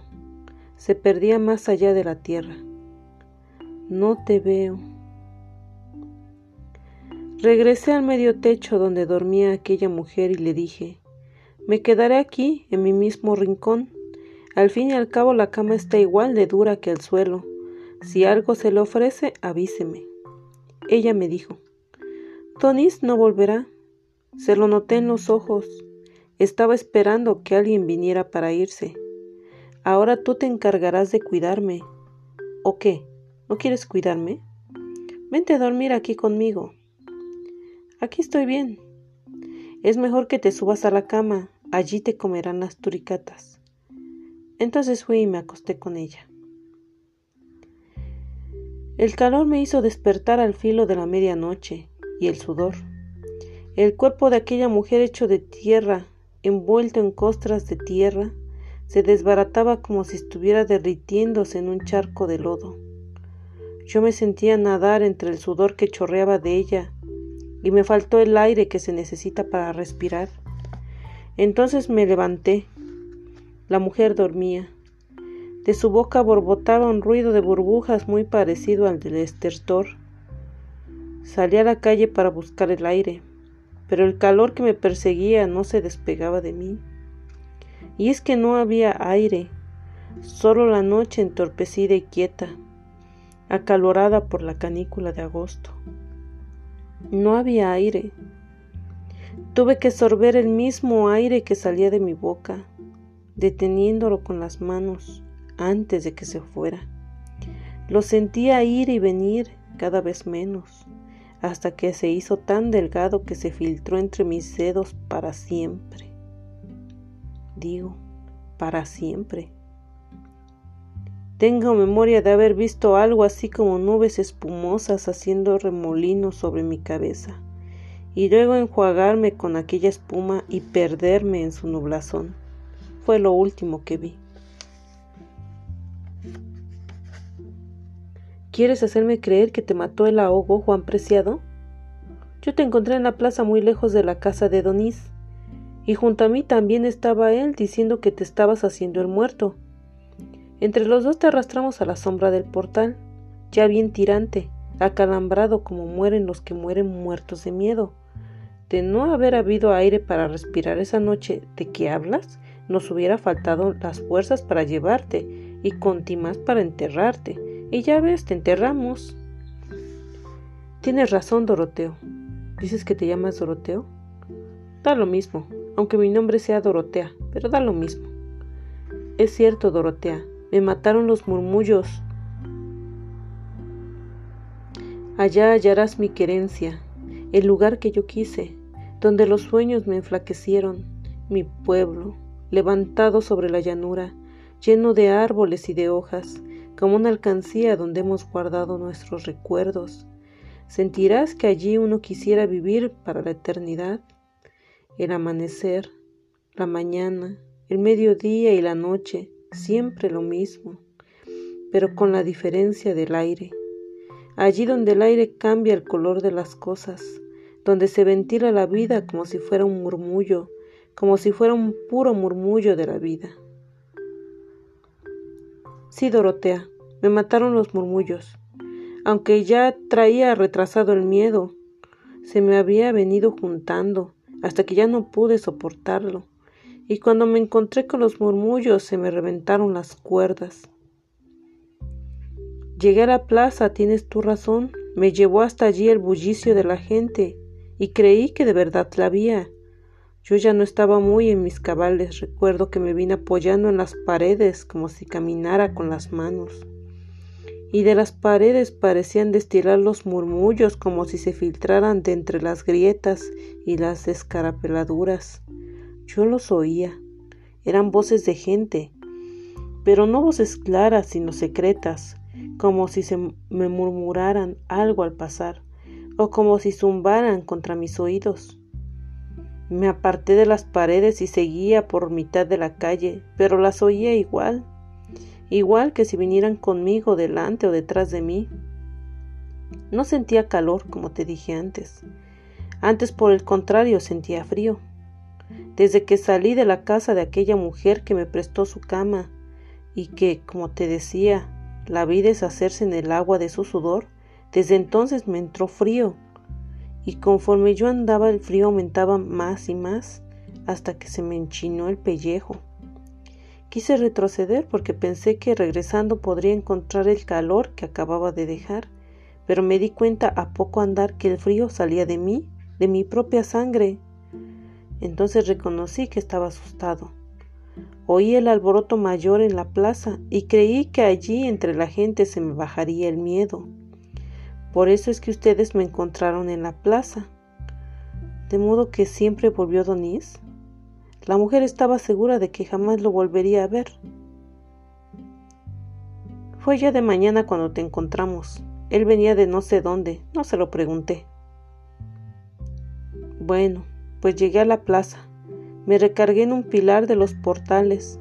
Vi que no había nadie, aunque seguía oyendo el murmullo como de mucha gente en día de mercado un rumor parejo sin ton ni son, parecido al que hace el viento contra las ramas de un árbol en la noche, cuando no se ve ni el árbol ni las ramas, pero se oye el murmurar. Así. Así ya no di un paso más. Comencé a sentir que se me acercaba y daba vueltas a mi alrededor aquel bisbiseo apretado como un enjambre, hasta que alcancé a distinguir unas palabras casi vacías de ruido. Ruega Dios por nosotros, eso oí que me decían. Entonces se me heló el alma.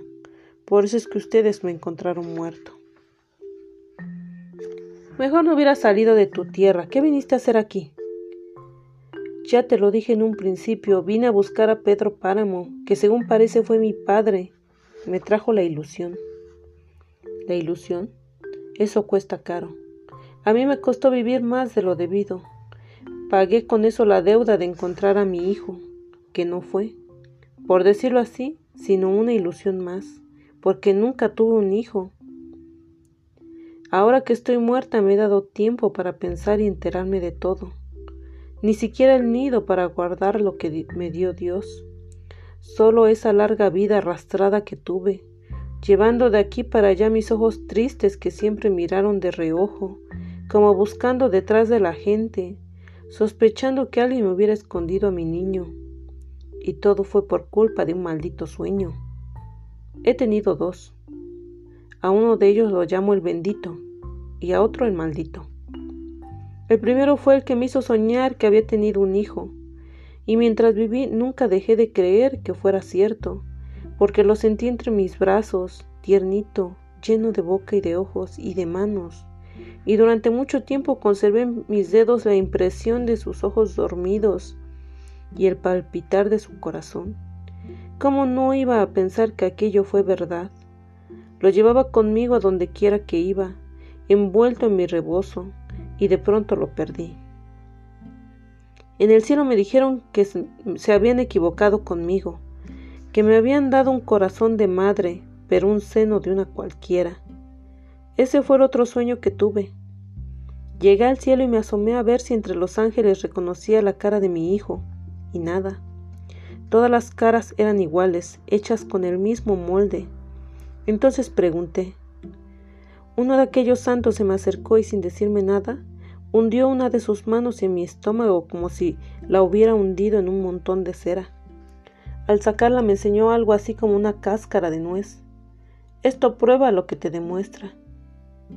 Tú sabes cómo hablan raro allá arriba, pero se les entiende. Les quise decir que aquello era solo mi estómago engarroñado por las hambres y por el poco comer, pero otro de aquellos santos me empujó por los hombros y me enseñó la puerta de salida. Ve a descansar un poco más a la tierra, hija, y procura ser buena para que tu purgatorio sea menos largo. Ese fue el sueño maldito que tuve y del cual saqué la aclaración de que nunca había tenido ningún hijo. Lo supe ya muy tarde cuando el cuerpo se me había chaparrado, cuando el espinazo se me saltó por encima de la cabeza cuando ya no podía caminar. Y de remate, el pueblo se fue quedando solo. Todos largaron camino para otros rumbos y con ello se fue también la, la caridad de la que yo vivía. Me senté a esperar la muerte. Después que te encontramos a ti, se resolvieron mis huesos a quedarse quietos. Nadie me hará caso, pensé. Soy algo que no le estorba a nadie. Ya ves, ni siquiera le robé el espacio a la tierra. Me enterraron en tu misma sepultura y cupe muy bien en el hueco de tus brazos. Aquí en este rincón donde me tienes ahora. Solo se me ocurre que debería ser yo la que te tuviera abrazado a ti. Oye, allá afuera está lloviendo. ¿No sientes el golpear de la lluvia? Siento como si alguien caminara sobre nosotros. Ya déjate de miedos. Nadie te puede dar ya miedo. Haz por pensar en cosas agradables, porque vamos a estar mucho tiempo enterrados. Al amanecer, gruesas gotas de lluvia cayeron sobre la tierra. Sonaban huecas al estamparse en el polvo blando y suelto de los surcos. Un pájaro burlón cruzó a ras del suelo y gimió imitando el quejido de un niño. Más allá se le oyó dar un gemido como de cansancio, y todavía más lejos por donde comenzaba a abrirse el horizonte soltó un hipo y luego una risotada, para volver a gemir después. Fulgor Sedano sintió el olor de la tierra y se asomó a ver cómo la lluvia desfloraba los surcos. Sus ojos pequeños se alegraron. Dio hasta tres bocanadas de aquel sabor y sonrió hasta enseñar los dientes. Vaya, dijo, otro buen año se nos echa encima. Y añadió, ven, agüita, ven, Déjate caer hasta que te canses.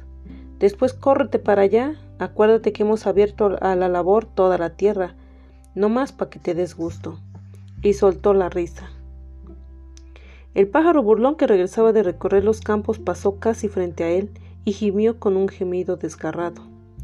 El agua apretó su lluvia hasta que allá por donde comenzaba a amanecer se cerró el cielo y pareció que la oscuridad que ya iba regresaba. La puerta grande de la media luna rechinó al abrirse, remojada por la brisa. Fueron saliendo primero dos, luego otros dos, después otros dos y así hasta doscientos hombres a caballo, que se desparramaron por los campos lluviosos. Hay que aventar el ganado de en medio más allá de lo que fue Estagua, y el de Estagua córranlo para los cerros de Vilmayo, les iba ordenando Fulgor Sedano conforme salían, y apriétenle que se nos vienen encima las aguas. Lo dijo tantas veces que ya los últimos solo oyeron de aquí para allá y de allá para más allá. Todos y cada uno se llevaban la mano al sombrero para darle a entender que ya habían entendido. Y apenas había acabado de salir el último hombre cuando entró a todo galope Miguel Páramo, quien, sin detener su carrera, se apeó del caballo, del caballo casi en las narices de Fulgor, dejando que el caballo buscara solo su pesebre.